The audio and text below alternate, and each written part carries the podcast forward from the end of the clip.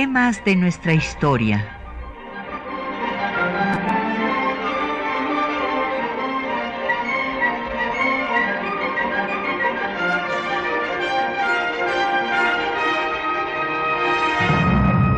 Un espacio que difunde el conocimiento del pasado para comprender nuestro presente. Programa a cargo de la maestra Patricia Galeana.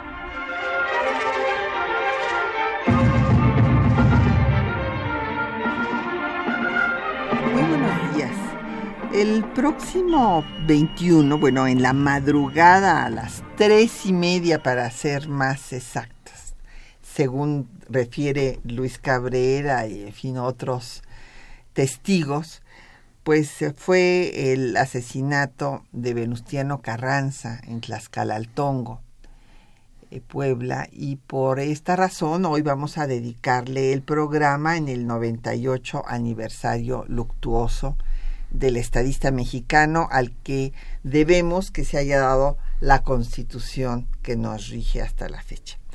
Y tenemos el gran gusto de que nos acompañe el doctor Luis Barrón, que pues es experto en la materia. Bienvenido Luis, gracias por estar aquí con nosotros en temas de nuestra historia. Un placer, muchísimas gracias por invitarme. Y como cada eh, viernes tenemos eh, lectura para que nuestros radioescuchas puedan profundizar en el tema que tratamos. Y el día de hoy les vamos a dar la herencia de Carranza, del, nada menos que de Luis Cabrera. Digo nada menos porque pues es sin duda uno de los intelectuales que estuvieron junto a Carranza de más envergadura, pues autor de la ley agraria que hizo eh, el que se llama varón de cuatro ciénegas, a mí no me gusta decirle así, o sea, la verdad, pero bueno, de, Carranza en el periodo preconstitucional y quien lo acompañó hasta Tlaxcalaltongo, hasta sus últimos momentos. Esta obra es muy emotiva porque la escribe tres semanas después de, de la muerte de don Venustiano. Entonces ya se imaginarán ustedes, en fin, pues además tenía muy buena pluma, así es que seguramente la van a disfrutar. Bueno, y a sufrir también, porque pues es un drama.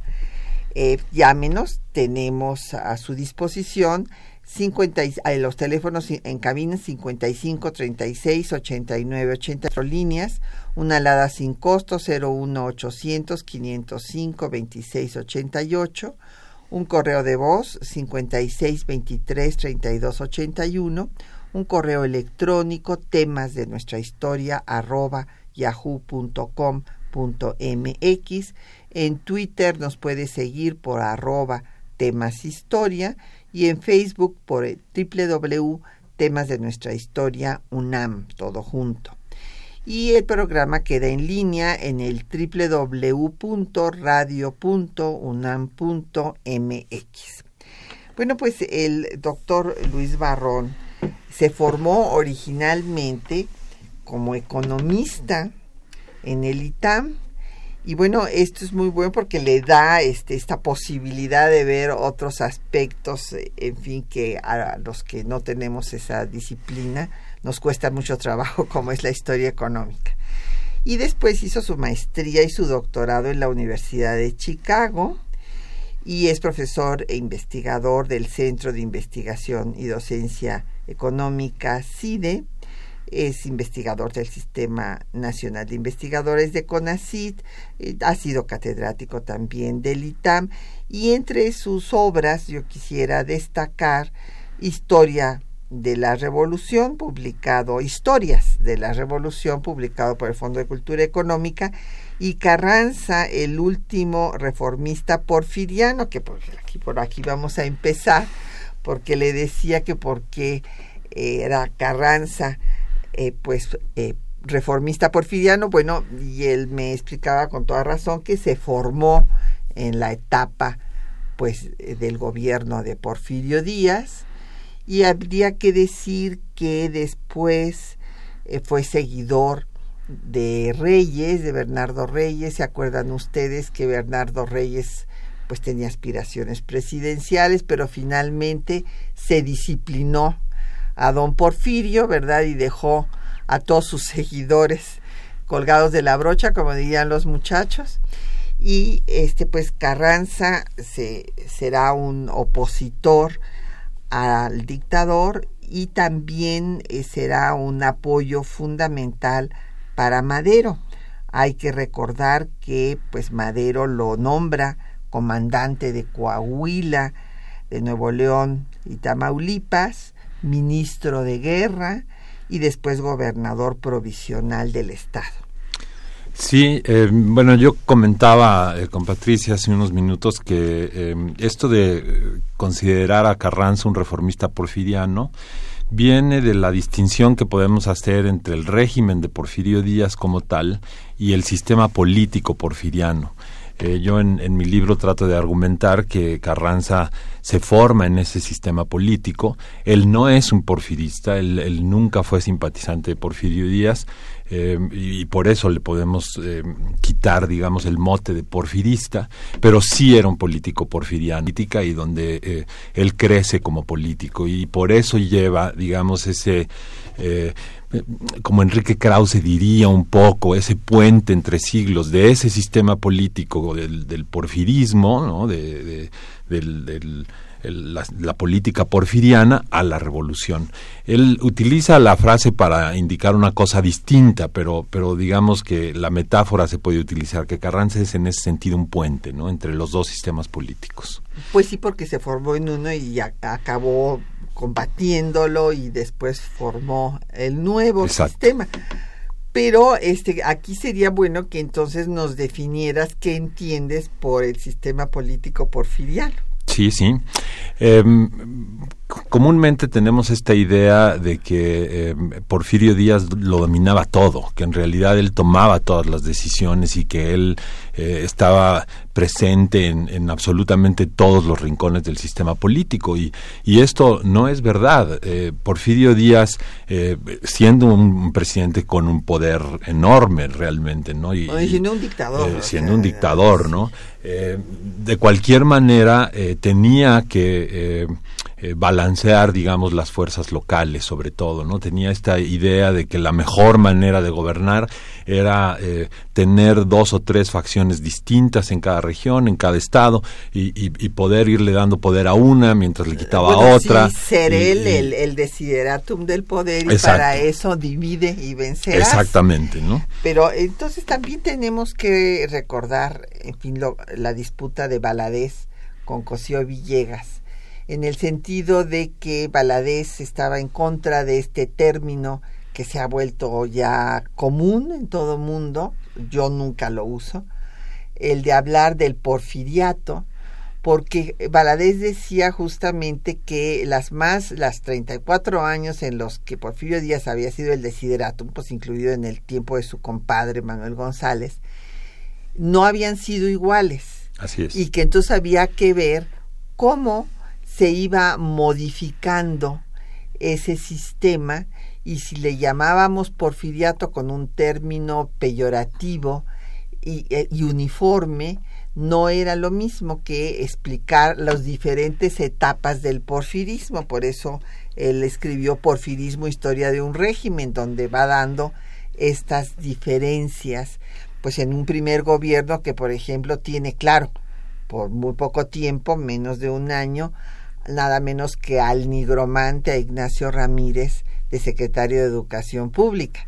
Él renuncia y después como ministro de la Corte, ya antes de morir, se opone a un personaje pues con la formación eh, castrense que quiere mandar y que quiere dominar al Poder Judicial donde estaba eh, Ramírez como ministro de la Corte entonces ya se decepciona del personaje, ¿verdad? Que cada vez, cada periodo se volverá más autoritario, reprimirá más, y bueno, pues esto ya no le tocó ver al nigromante, pues hasta convertirse en un dictador realmente odiado, que fue pues el que mandó el genocidio contra los yaquis, el Valle Nacional, Tomochic, eh, en fin, todos los periodistas asesinados, entre ellos José, José Cayetano Valadez en Sinaloa, precisamente por haber publicado un periódico La Tarántula que atacaba a Porfirio Díaz.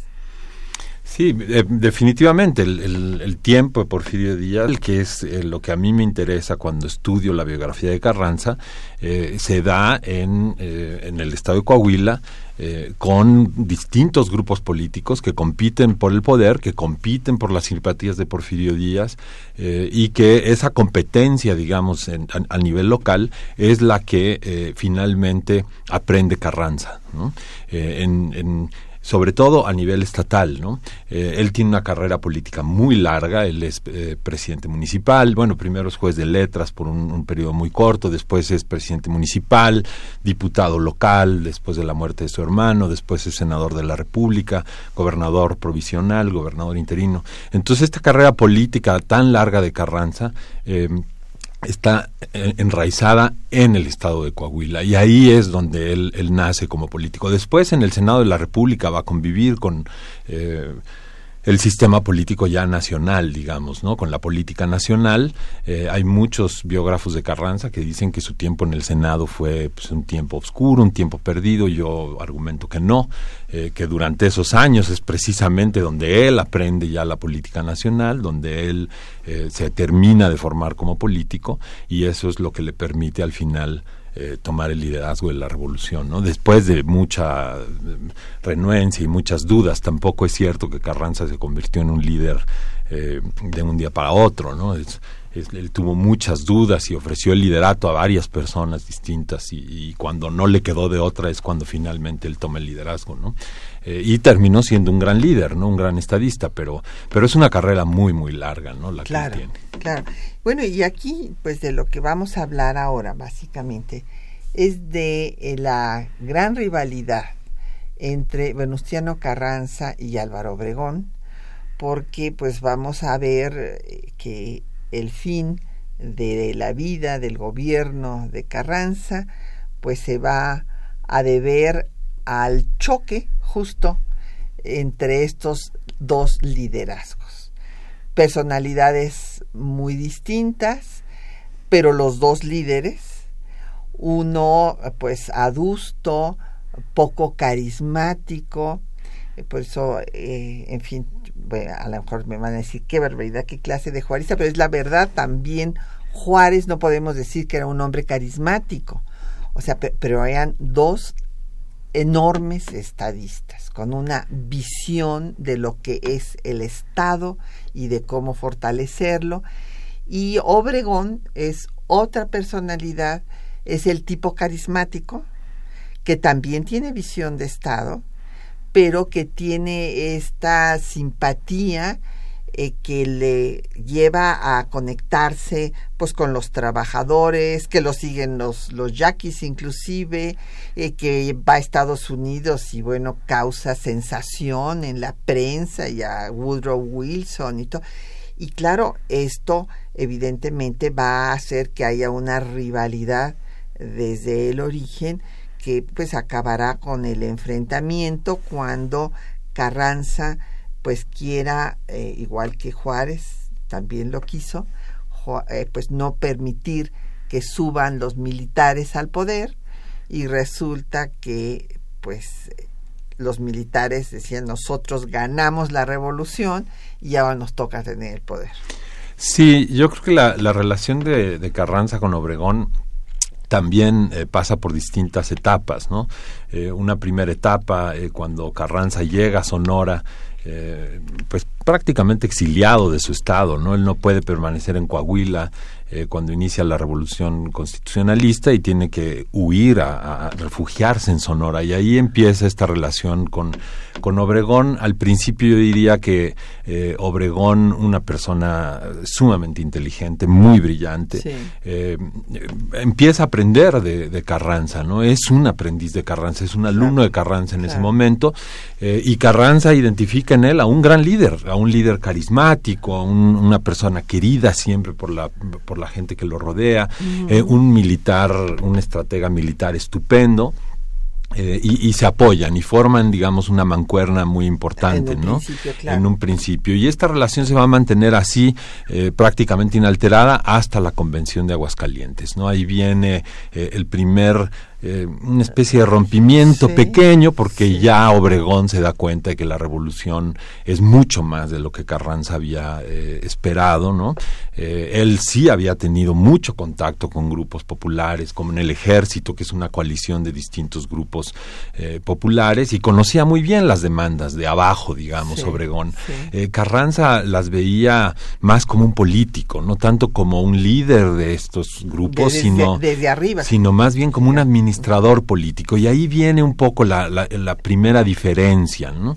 Eh, yo creo que Obregón, eh, sabiendo muy bien cuáles son sus posibilidades, cuando viene la convención decide mantenerse del lado de Carranza. Ahí pudo romper con él y no rompe. ¿no? pero no rompe, también recordemos, digo, porque hay que decirlo, porque eh, Eulalio Gutiérrez decide darle el mando a Villa Así es. del ejército, ¿no? es, y entonces es. Obregón dice, bueno, ¿cómo? ¿Yo me voy a someter a Villa? Pues no. Así es. Entonces me voy con Carranza. Así es. ¿no? Eso es parte del genio de Obregón, de, de saber leer eh, las circunstancias en las que está y saber de qué lado puede quedar el ganador, ¿no? Y por eso se mantiene con Carranza, pero ya ahí hay un rompimiento entre Sí, ellos, ya no hay una sí, completa ya- identificación. Ya, no, ¿no? desde luego. Pues vamos a hacer una pausa para escuchar un corrido, el de las traiciones políticas, con los cinco del Valle. Esta es una composición de Felipe Valdés.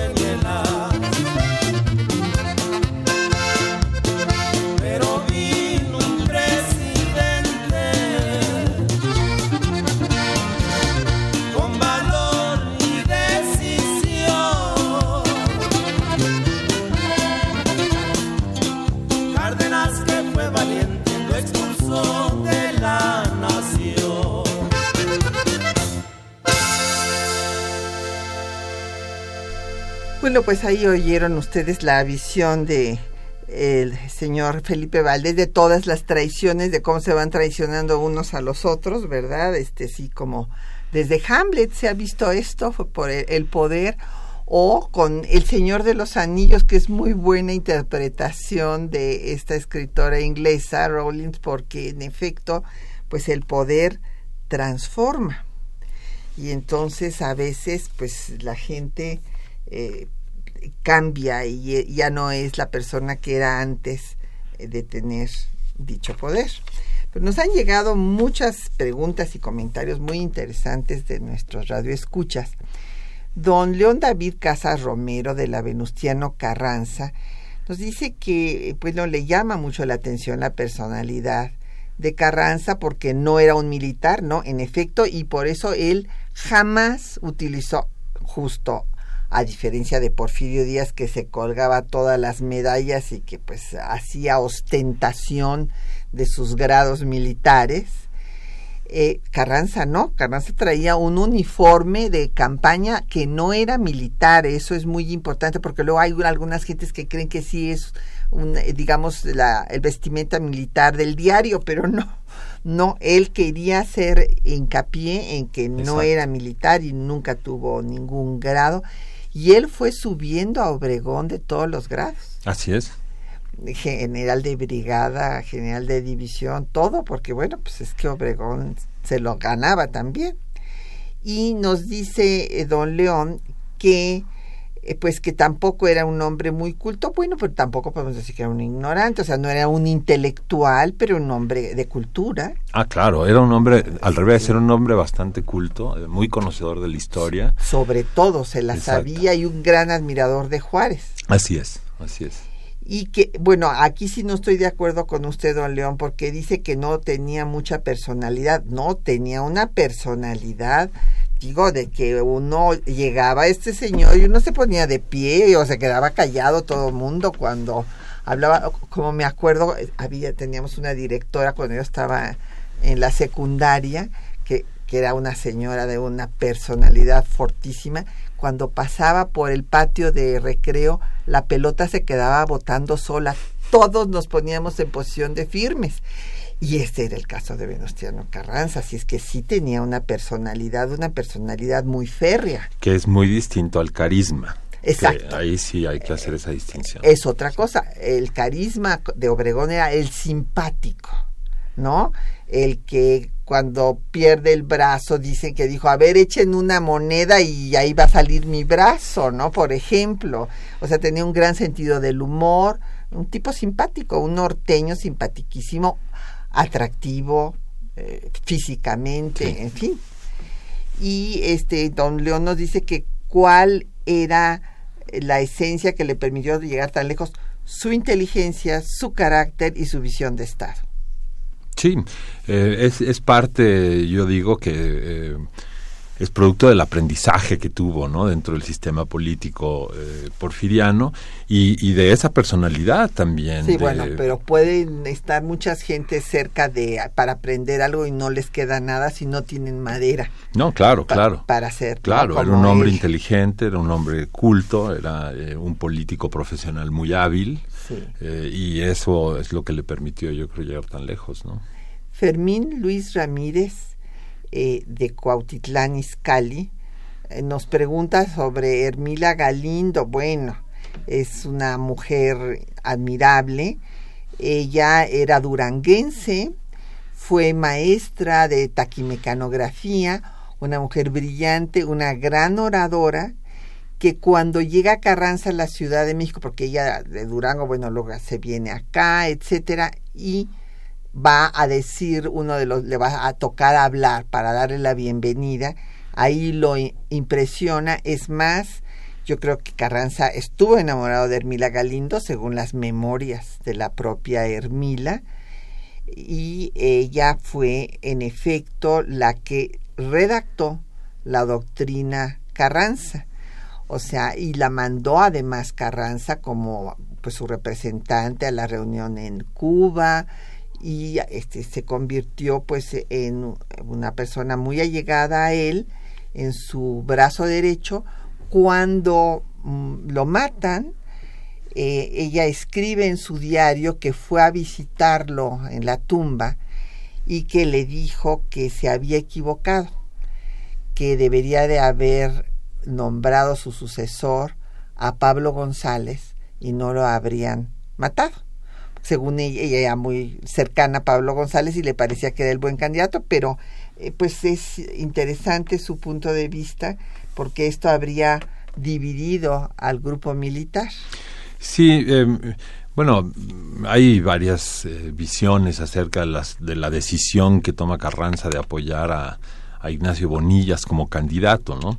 Eh, una de estas visiones es que Carranza estaba completamente en contra de tener candidatos militares, lo Claro. cual descalificaría igual a Obregón que a Pablo González, ¿no? Sí, a los dos. Eh, los dos terminaron rebelándose, ¿no? Eh, Y uniéndose. y uniéndose al final, ¿no? Eh, Entonces yo dudo que haber nombrado a Pablo González le hubiera salvado la vida. Sí. Eh, eh, doña María de El Rosario Velázquez, ella es de Gustavo Madero, nos pregunta que cuáles fueron las causas de la rebelión de Garza Galán y eh, las causas de... Ah, bueno, son dos cosas totalmente distintas. Si quieres tú contestar lo de Garza Galán y luego yo comento lo de la Primera Guerra Mundial. Sí, bueno, José María Garza Galán era gobernador de Coahuila al principio de la década de 1890. Eh, y bueno, él era la, la cara, la cabeza de un grupo eh, político en el Estado que entonces competía eh, con el grupo de los Madero. eh, y un grupo que se formó alrededor del que sería después gobernador, Miguel Cárdenas. Entonces, el, levantamiento de los hermanos Carranza en contra de Garza Galán en 1893 es, es un poco un, levantamiento por buscar más autonomía del centro, eh, por quitar al gobernador, que eh, consideraban un hombre muy corrupto y que eh, estaba favoreciendo todos sus grupos mercantiles y sus negocios desde la gubernatura, y por eso es que los hermanos Carranza se levantan en contra de, Garza Galán en 1893. Ese es un episodio interesante porque logran quitar al gobernador, es decir, Porfirio Díaz decide quitar a Garza Galán eh, y después va a llegar Miguel Cárdenas a la gubernatura, que va a ocupar la gubernatura desde 1894 hasta 1909. Eh, Entonces, eh, por eso es un, un quiebre importante, pero es un levantamiento eh, del- que dirigen los hermanos Carranza con apoyo del grupo de Baristo Madero en contra de, de Garza Galán. ¿no? Y bueno, también nos pregunta doña María del Rosario sobre las causas de la decisión de la neutralidad de Carranza frente a la Primera Guerra Mundial.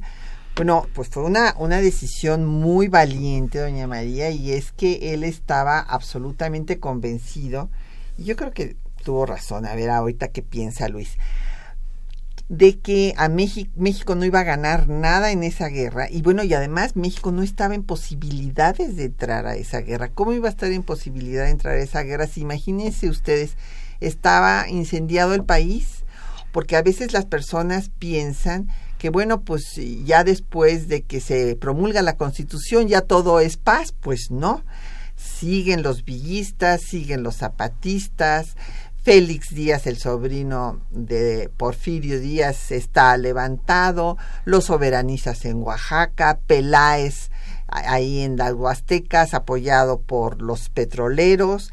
Entonces tiene al país incendiado de revolucionarios y contrarrevolucionarios.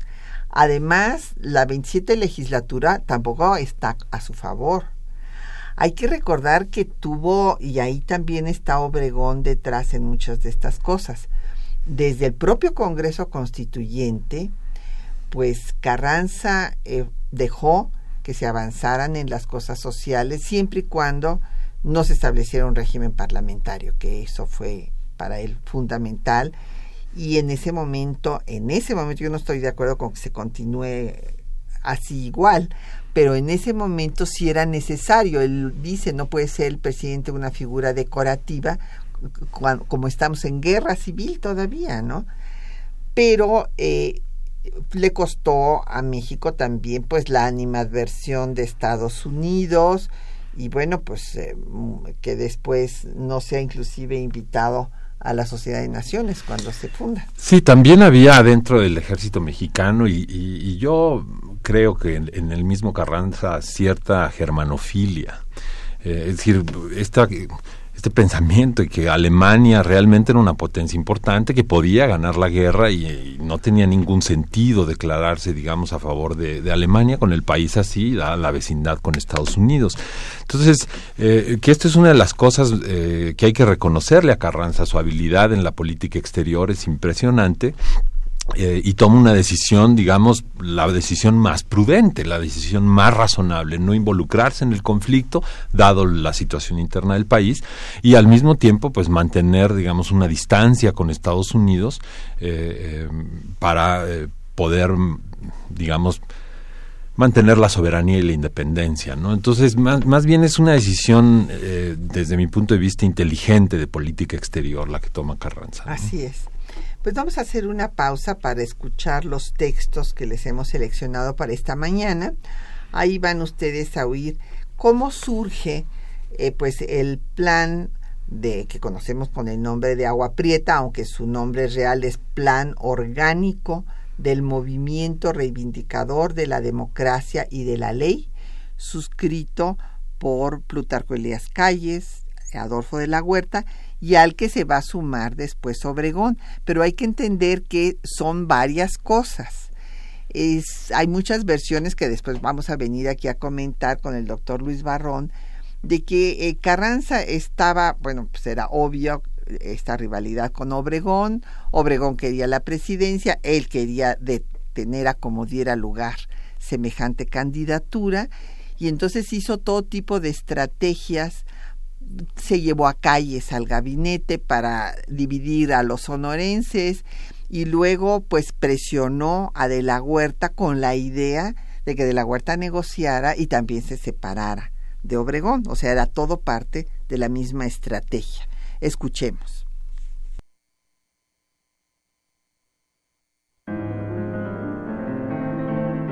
En su Historia General de la Revolución Mexicana, José C. Valadez describe el problema que originó el distanciamiento entre Venustiano Carranza y Adolfo de la Huerta, que llevaría a la promulgación del Plan de Agua Prieta. Escuchemos. La elección de Adolfo de la Huerta como gobernador del estado de Sonora en 1918 fue un acontecimiento democrático. Su triunfo dependió del ejercicio del sufragio universal. Uno de sus primeros actos de gobierno fue tratar de cumplir el precepto constitucional de la independencia y soberanía de los estados. De la Huerta se aprovechó de las circunstancias y sobre todo de la espontánea manifestación popular contraria a los designios de Carranza para decretar la organización de una milicia del estado de Sonora.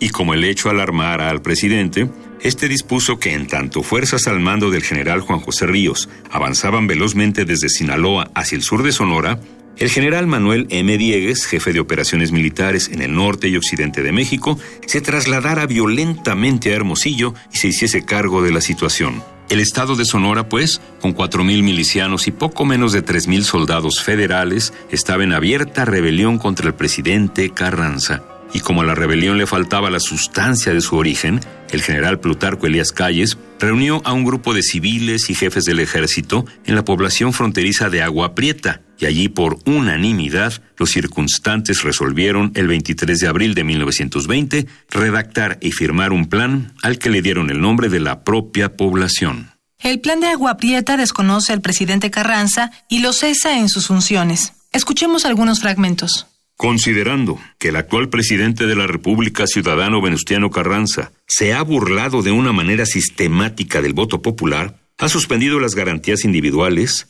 ha atentado repetidas veces contra la soberanía de los estados y ha desvirtuado radicalmente la organización de la República, que habiendo agotado todos los medios pacíficos, ha llegado el momento de que el pueblo mexicano asuma toda su soberanía, revocando al mandatario infiel el poder que le había conferido y reivindicando el imperio absoluto de sus instituciones y de sus leyes, hemos adoptado el siguiente Plan Orgánico del Movimiento Reivindicador de la Democracia y de la Ley. Artículo primero. Cesa en el ejercicio del Poder Ejecutivo de la Federación el ciudadano Venustiano Carranza. Artículo segundo. Se desconoce a los funcionarios públicos cuya investidura tenga origen en las últimas elecciones en los estados de Guanajuato, San Luis Potosí, Querétaro, Nuevo León y Tamaulipas. Artículo quinto. se reconoce a todas las demás autoridades legítimas de la Federación y de los estados. El Ejército Liberal Constitucionalista sostendrá a dichas autoridades siempre que no combatan ni hostilicen el presente movimiento. Artículo séptimo. Todos los generales, jefes, oficiales y soldados que secunden este plan constituirán el Ejército Liberal Constitucionalista. El actual gobernador constitucional de Sonora, ciudadano Adolfo de la Huerta, tendrá interina carácter de supremo del ejército. Artículo décimo. Ocupada la Ciudad de México por el Ejército Liberal Constitucionalista, se procederá a nombrar un presidente provisional de la República. En su relato, José C. Valadez concluye. El documento no tiene pretensiones doctrinarias. No incita ni promete promociones políticas o electorales. Es una mera consecuencia de una sucesión todavía desgaritada. La preceptiva política no había encontrado hacia esos días el camino generoso para dar orden, firmeza y bondad a la continuidad del orden mexicano. Aquel plan, pues, no solo anticiparía la caída del presidente Carranza, señalaría también el comienzo del sonorismo.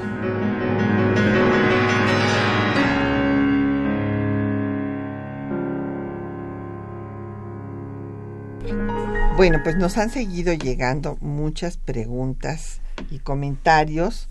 Don Mario Orozco Méndez de Iztacalco nos eh, pregunta sobre la esposa y los hijos de Carranza, su formación y que si tuvo formación militar. No, no tuvo formación militar.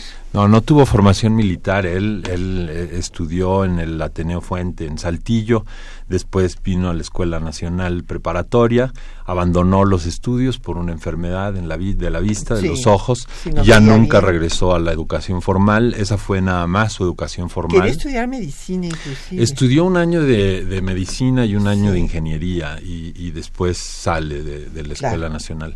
Eh, esa es básicamente la formación que él tiene. Eh, después se vuelve un político y, y su vida es política.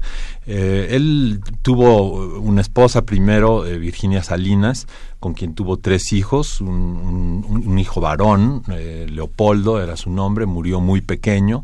Eh, la historiografía casi no reconoce a, a este pequeño hijo porque hay muy pocos eh, documentos eh, para saber de su existencia. Y sus dos hijas que crecieron hasta la edad adulta, Virginia y Julia, eh, que bueno, Virginia se casó con el general Cándido Aguilar eh, y Julia que se mantuvo siempre soltera. Eh, ya después tuvo eh, una segunda mujer mientras estuvo en la Ciudad de México como senador, Ernestina, no recuerdo su apellido, pero bueno, con ella tuvo cuatro hijos varones. que son los que eh, finalmente después tuvieron descendencia, porque Virginia nunca tuvo hijos que sepamos. Eh, entonces la descendencia de Carranza viene por, por su Ernestina. segunda mujer, por Ernestina, sí. Muy bien, esto también lo- quería saber don José Guadalupe Medina de Netzahualcoyot, por sus esposas y su descendencia. Eh, doña Josefina Cruz de Huizquilucan eh, nos pregunta que si no hubieran matado a Carranza, ¿qué habría pasado con Obregón? No, bueno, pues aquí yo creo y quiero recordar un eh, do- dos este, citas que me parece que pintan de cuerpo entero lo que se vivió en aquellos años donde se decidían los temas con las armas en la mano. Cuando Luis Cabrera dice, la revolución es la revolución. Punto. O de Vasconcelos cuando escribe que eran tiempos de Caín y Abel y o Caín mataba a Abel o Abel mataba a Caín. Sí, yo eh, creo que preguntarse qué hubiera pasado si, si no eh, asesinan a Carranza es una pregunta que realmente es, es muy fútil, ¿no? Porque uno de los dos iba a terminar muerto, ¿no? De hecho, lo que habría que preguntarse es por qué Carranza no mató a Obregón cuando tuvo la oportunidad, ¿no? Y ahí podemos, ahí sí especular mucho de las razones que tuvo para no hacerlo. Eh, pero uno de los dos iba a terminar muerto. En ese momento así se solucionaban las cosas, ¿no? Sí. Yo estoy completamente de acuerdo, sí. Eh, Rubén Gaitán de la Miguel Hidalgo nos pregunta sobre los restos eh, y este pues hay una larga historia no no están en Tlaxcalaltongo están en el monumento a la Revolución antes estuvieron en Dolores pero hay, hay eh, el doctor Barrón se conoce todo este Sí, es, un, es una historia este, eh, interesante. Cuando asesinan a Carranza, eh, se hace una autopsia y, y se separan sus vísceras del cuerpo. Eh, el cuerpo regresa a la Ciudad de México y, eh, es enterrado en el Panteón Civil de Dolores. Al, principio, eh, las vísceras se depositan en un monumento que estaba en la delegación Venustiano Carranza. Después hay un atentado en ese monumento, se, se sacan las vísceras y finalmente en 1942 es que se reúnen las vísceras y el cuerpo cuando se trasladan los restos al Monumento a la Revolución, que es donde actualmente descansan. Don Agustín Alcaraz de Benito Juárez dice que pues eh, ni Carranza ni Obregón tuvieron formación militar, ¿no? Tiene usted toda la razón, ninguno de los dos. O sea, eh, bueno, nada más que a diferencia de Carranza, eh, pues Obregón era un estratega nato y entonces pues fue el general invicto de la revolución. Así es, pero ninguno de los dos tuvo formación militar. Ninguno de los dos. Obregón consiguió todos sus grados en el campo de El- batalla. de cambio Sí. de sí. Don Efrén Martínez eh, de Naucalpan dice que quién fue el autor intelectual del asesinato de Carranza. Bueno, aquí yo no creo que haya habido un autor intelectual, o sea, era un movimiento armado, obviamente, pues se, se trataba de matar al enemigo. No es que hubiera toda una confabulación en fin, desde luego que lo querían matar, esto es evidente. Y este, pues hubo ahí una serie, pues yo no sé si eh, errores, por ejemplo, claro, ya estaba perdido porque todo el casi todo el ejército se fue del lado de Obregón, solo le quedaron unos cuantos y estos eh, le recomendaron que no durmieran en Tlaxcalaltongo porque le pareció sospechoso que este señor que Herrero. Herrero que les había eh, supuestamente guiado hasta ese lugar dijera que tenía un hermano herido y que se iba a tener que retirar. Esto les pareció sospechoso a Luis Cabrera y le dijeron no, no. Y bueno, y Carranza pues a lo mejor estaba muy cansado y decidió quedarse ahí. Sí, esa es, bueno, es una historia que eh, es también complicada. Él estaba prácticamente perdido, eh, la mayor parte del ejército ya se había levantado en armas y por eso decide Carranza salir de la Ciudad de México, porque eh, tanto Pablo González como eh, las fuerzas de Obregón lo estaban pues sitiando ya en la Ciudad de México. Él decide ir a Veracruz, eh, en, en Aljibes, en la estación de Aljibes, eh, ya no puede continuar en el tren y entonces por eso eh, abandonan el tren. Ahora, ahí Luis Cabrera juega un papel muy importante porque eh, cuando se dan cuenta que no pueden seguir a Veracruz, eh, agarran hacia el norte precisamente porque es el rumbo que conocía perfectamente bien Luis Cabrera. Luis Claro. Cabrera era de Zacatlán, Sí, de Puebla. ahí en, en la sierra norte de Puebla y por eso toman el camino hacia allá. Y al principio por ahí los guía Luis Cabrera, pasan muy cerca de Zacatlán. Querían llegar, la llegar a Veracruz. Eh, la meta, eh, ahí es eh, una de las discusiones que hay, si era ya a partir de ahí volver a tomarse a Veracruz o refugiarse en Coahuila. Eh, pero bueno, ya esa discusión en realidad no tiene ninguna importancia porque precisamente eh, llegan a Tlaxcalantongo, que quien ha ido por esos rumbos, pues es una trampa. Tlaxcalantongo es- está en medio de una cañada, es imposible salir de ahí eh, y, y por eso fue, digamos, tan fácil la emboscada, ¿no? Eh, pero por eso toman hacia allá, hacia Tlaxcalantongo. Claro. Jorge eh, Marín Guzmán, de la Gustavo Madero, también preguntaba sobre los autores intelectuales del asesinato. Bueno, pues es. eh, no podemos decir que hay autores intelectuales porque era una guerra, repito otra es vez. un ¿no? enfrentamiento militar. Sí. Quizás se refieren más a quien dio la orden de que eh, se asesinara a, a Carranza, que también hay toda una discusión ahí porque existe un telegrama. eh, yo nunca he visto el original, pero he visto copias del, del telegrama eh, eh, dirigido en ese entonces eh, el coronel Lázaro Cárdenas es quien dirige el telegrama ordenándole a Rodolfo Herrero eh, que asesine a Carranza, que se incorpore a la comitiva del presidente y en una refriega dice se asegure de que muere el presidente. Hay toda una discusión de si este telegrama es verdadero o no es es verdadero. ¿no? si es apócrifo y todo esto, ¿no? Pero quizás se refieren a eso, más que a un autor intelectual, a que alguien haya dado la, La orden, orden ¿no? de Pero es un enfrentamiento militar, o sea, pues Sí. por supuesto que se trataba de matar al otro, ¿no? Exactamente. Pues vamos a hacer una pausa para escuchar otro poco eh, de pues corridos. En este caso vamos a oír La bola de los presidentes. Este es del álbum Testimonio Musical de México y eh, la composición es eh, de un compositor de Cuautla, Morelos, Elías Domínguez lo compuso en 1983 y está interpretado por Mario e Ignacio Vargas. Y bueno, pues ahí van ustedes a oír que ponen a todos los presidentes, incluido Porfirio Díaz y Madero y Carranza, en el infierno. Escuchemos. Que eh, también.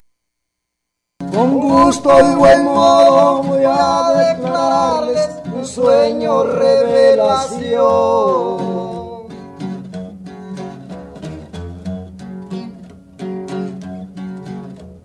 Soñé que fui a los infiernos y vi a don Porfirio Díaz contestando con madero lo que en este mundo hacía.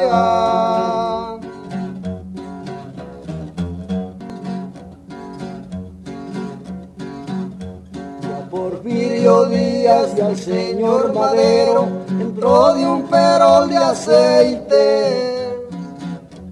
Se estaban diciendo buen premio ganamos por haber sido presidentes.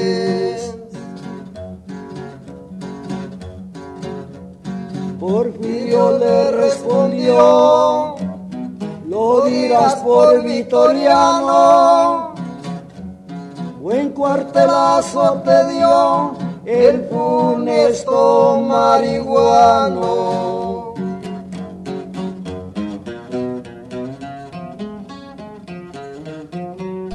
Pues ahí mientras eh, escuchan ustedes el inicio de esta composición así eh, pues tan extraña porque miren que unir a, a personajes tan disímbolos en el infierno pues no no estoy muy de acuerdo con No, incluso reunirlos en el Monumento a la Revolución es problemático, ¿no? Ah, sí. Bueno, pero imagínate aquí unir a Porfirio Díaz también, ¿no? no, Pues no. digo, es tratar de mezclar el agua con el aceite. En fin, pues nos han llegado muchas preguntas, a ver si nos da tiempo. Eh, don Jorge eh, Morán Guzmán, yo creo que es la segunda vez que nos llama, de la Gustavo Madero. No, este que este, perdón, ya lo había yo contestado, pero faltó una cosa porque nos preguntaba dos cosas, don Jorge. Lo de los autores intelectuales y que ya lo explicó el doctor eh, Luis Barrón, pero también nos dice que si Obregón y Calles respetaron sus ideas originales o no. Bueno, lo que pasa es que hay que recordar aquí que en el constituyente, como ya habíamos empezado a mencionar, hubo dos grupos. Uno fue el de los renovadores que venían desde la 26 legislatura y que apoyaban a Carranza y su proyecto de constitución. Y otro que fue el mayoritario fue el de los jacobinos, presidido por Francisco Mújica, que había estado con Carranza en el plan de, vamos, en la Hacienda de Guadalupe cuando se firmaba el plan y que desde ahí había querido hacer una serie de reformas sociales que Carranza le dijo que había que esperar y que primero había que resolver el problema político y sacar a Huerta y que luego ya vendrían las reformas sociales. Y por, por cierto es en Hermosillo donde da un discurso espléndido que hay quienes no quieren a Carranza que dicen que es apócrifo. No, no es, no es. Digo, no es apócrifo, sí. posible eso, ¿no? Es un discurso muy importante donde hay que donde dice que hay que removerlo todo, pues realmente para lograr la, la transformación del país.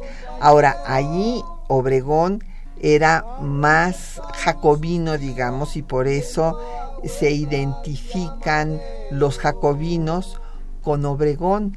Después hay, hay, colegas que dicen que esto es publicidad que hace Obregón durante su gobierno, pero no es cierto, o sea, sí había una identificación de Obregón y los jacobinos.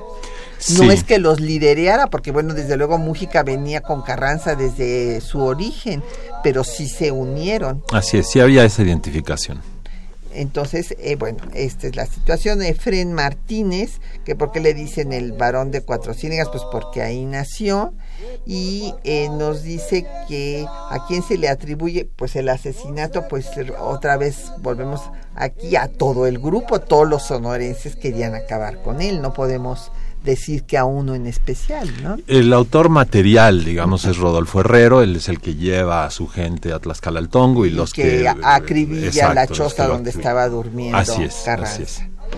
Eh, don Rogelio Jasso de Coyoacán dice que es espléndido el relato que hace Martín Luis Guzmán en Muertes Históricas. Así es, muy recomendable. Sí, bueno, es que además es una pluma eh, espléndida la de Martín Luis Guzmán.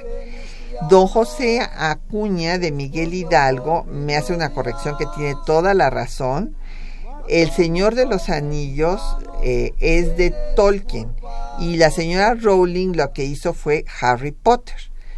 Este, tiene usted mucha razón y le agradezco mucho la aclaración y mil disculpas por mi confusión. También don Alejandro Vázquez habló para hacernos esta aclaración. Por otra parte, Alejandro eh, Garbien, no sé, no, perdón, Alejandro Ganem de Atizapán, eh, dice que cuál fue la importancia de Luis Cabrera en el gobierno de Carranza.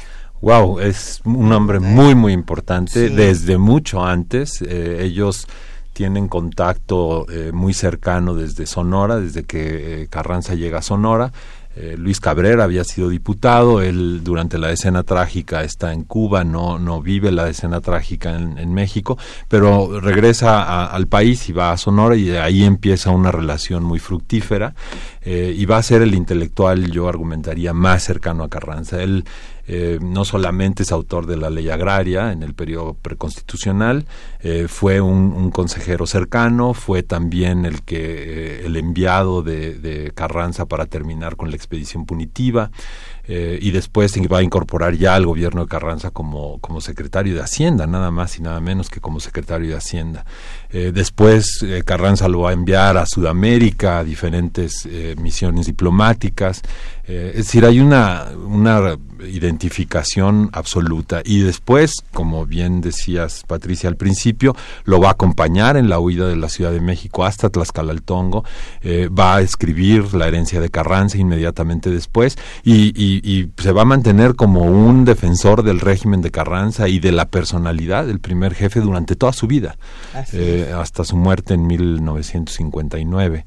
Eh, entonces, digo, es, es, muy, muy importante Luis Cabrera. Bueno, y todo lo que escribe con el seudónimo de Blas Urrea. Así es ustedes pueden ver una obra que hemos publicado en el Instituto Nacional de Estudios Históricos de las Revoluciones de México, con todos sus artículos.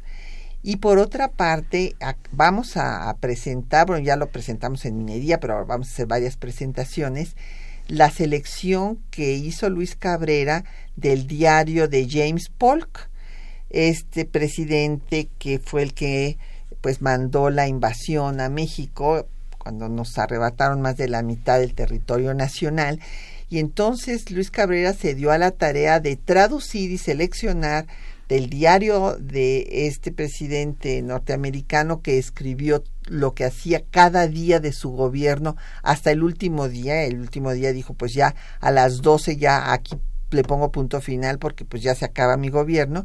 Y entonces ahí cuenta todo cómo trata de manipular al Congreso, sus contactos con la prensa, etcétera, etcétera, que era gran amigo de John O'Sullivan, que es el que escribe el célebre, bueno, tristemente célebre artículo del Destino Manifiesto que dice que el destino de Estados Unidos es pues prácticamente apoderarse del mundo, ¿no? Por su superioridad.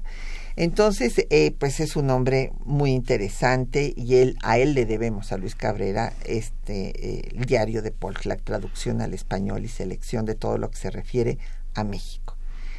Javier Guerra, de Benito Juárez, eh, nos eh, dice que cuáles fueron los grandes logros de Obregón. Bueno, pues son muchos, o sea, primero tendríamos que decir desde el pacto de Torreón. Bueno, desde antes. Bueno, desde antes. Él trató, eh, bueno, fue un brazo, el brazo armado más importante del ejército constitucionalista que encabezaba eh, Carranza, el, jefe, pero el que dio todas las victorias. Por eso es que quería, decía, bueno, pues ya me toca tener el poder. Pues yo fui el que arriesgué mi vida en el campo de batalla todo este tiempo, di todos los triunfos y ahora me quieren hacer a un lado, ¿no? E, este, tratando de entender lo que pudo él pensar. Pero él intentó, por ejemplo, que no se diera la ruptura entre Carranza y Villa, eh, por eso inclusive se trasladaron a Aguascalientes. Después ya comenté yo que no, ahí este, no sintió que iba a tener el liderazgo que quería y por eso se fue con Carranza. Y lo ayuda pues al triunfo, a derrotar a Villa, justamente en los campos de Celaya. Y después de esto, en su gobierno, pues va a tener nada menos que el apoyo que le da a José Vasconcelos para crear la Secretaría de Educación Pública, porque siempre se habla de que Vasconcelos hizo esto y Vasconcelos hizo el otro. Ojo, Vasconcelos no hubiera hecho nada de eso si no hubiera estado Obregón detrás. Así es. Eh, no solamente Obregón es el, el general victorioso de la revolución, eh, es muy importante en la lucha contra Huerta, primero para mantener vivo a Carranza en Sonora, después en la lucha contra Huerta, después en el enfrentamiento contra la convención con Pancho Villa, eh, después va a ser secretario de guerra eh, de Carranza en el gobierno preconstitucional y ya después en su gobierno va a impulsar la reforma agraria, impulsa la Secretaría de Educación, es el, el primer presidente después de la revolución que completa su periodo presidencial eh, y que logra una transición ya, digamos, ordenada, no diría yo completamente pacífica, ¿no? Por la revuelta de, Adolfo de la Huerta, pero logra una transición ordenada del poder y le empieza a dar orden al país, es decir, empieza a consolidar lo que Carranza había sembrado con la constitución de, de 17. Entonces, los logros de Álvaro Obregón son innumerables, son muchísimos. Eh, don Fermín Luis Ramírez eh, dice que qué hicieron los países de América Latina para que eh, Estados Unidos reconociera y Wilson reconociera a México. Pero aquí me, me imagino que se está refiriendo al periodo de Carranza, no sé, o al de, al de Obregón, en realidad, porque Estados Unidos siempre cobraba caro su reconocimiento, como todos los países, ¿verdad? ¿Qué me vas a dar a cambio? Así es pero este en este caso América Latina estuvo muy dividida porque hay que recordar y ya lo vamos a ver en programas posteriores que hubo varios países que entraron a la Primera Guerra Mundial precisamente por la eh, pues presión de Estados Unidos. Así es. Sí, pero eh, digamos que el, eh, durante la revolución, ¿no? Sí hubo estuvo muy separado México del resto de América Latina y de hecho Luis Cabrera por eso va a América del Sur enviado por Carranza para tratar de, acercar al resto de América Latina. Y don Jesús Ríos eh, nos dice que si tuvieron actividad política los descendientes de Carranza. Eh, sí, eh, eh, muy poca. Uno de sus hijos estuvo en la Cámara de Diputados, no recuerdo cuál de ellos eh, fue diputado, pero en realidad la familia Carranza ya después no figuró nunca como, digamos... En el primer plano. No, nunca. Claro. Y bueno, pues nos llegaron felicitaciones, muchísimas gracias a don Mauricio Méndez de Álvaro Obregón, a Martín Catalán de la Netzahualcoyot, a Rubén Avilés por Facebook, muchas gracias. También eh, Josué Frías en Facebook y David Tesosomoc también en Facebook. Y bueno, pues ya nos tenemos que despedir, lamentablemente, porque está muy sabrosa la plática con el doctor Luis Barro. Muchísimas gracias por invitarme, es un placer y ojalá quienes nos escuchan hayan pasado un buen rato. Claro que sí, y que hayamos aprendido algo de nuestra historia, que apasionante. Eh, agradecemos a nuestros compañeros que hacen posible este programa. Eh, Juan Estac y María Sandoval en la lectura de los textos, Socorro Montes en el control de audio, Quetzalín Becerril en la producción, Linda Franco con el apoyo de don Felipe Guerra en los teléfonos y Patricia Galeana se despide de ustedes hasta dentro de ocho días. Programa a cargo de la maestra Patricia Galeana.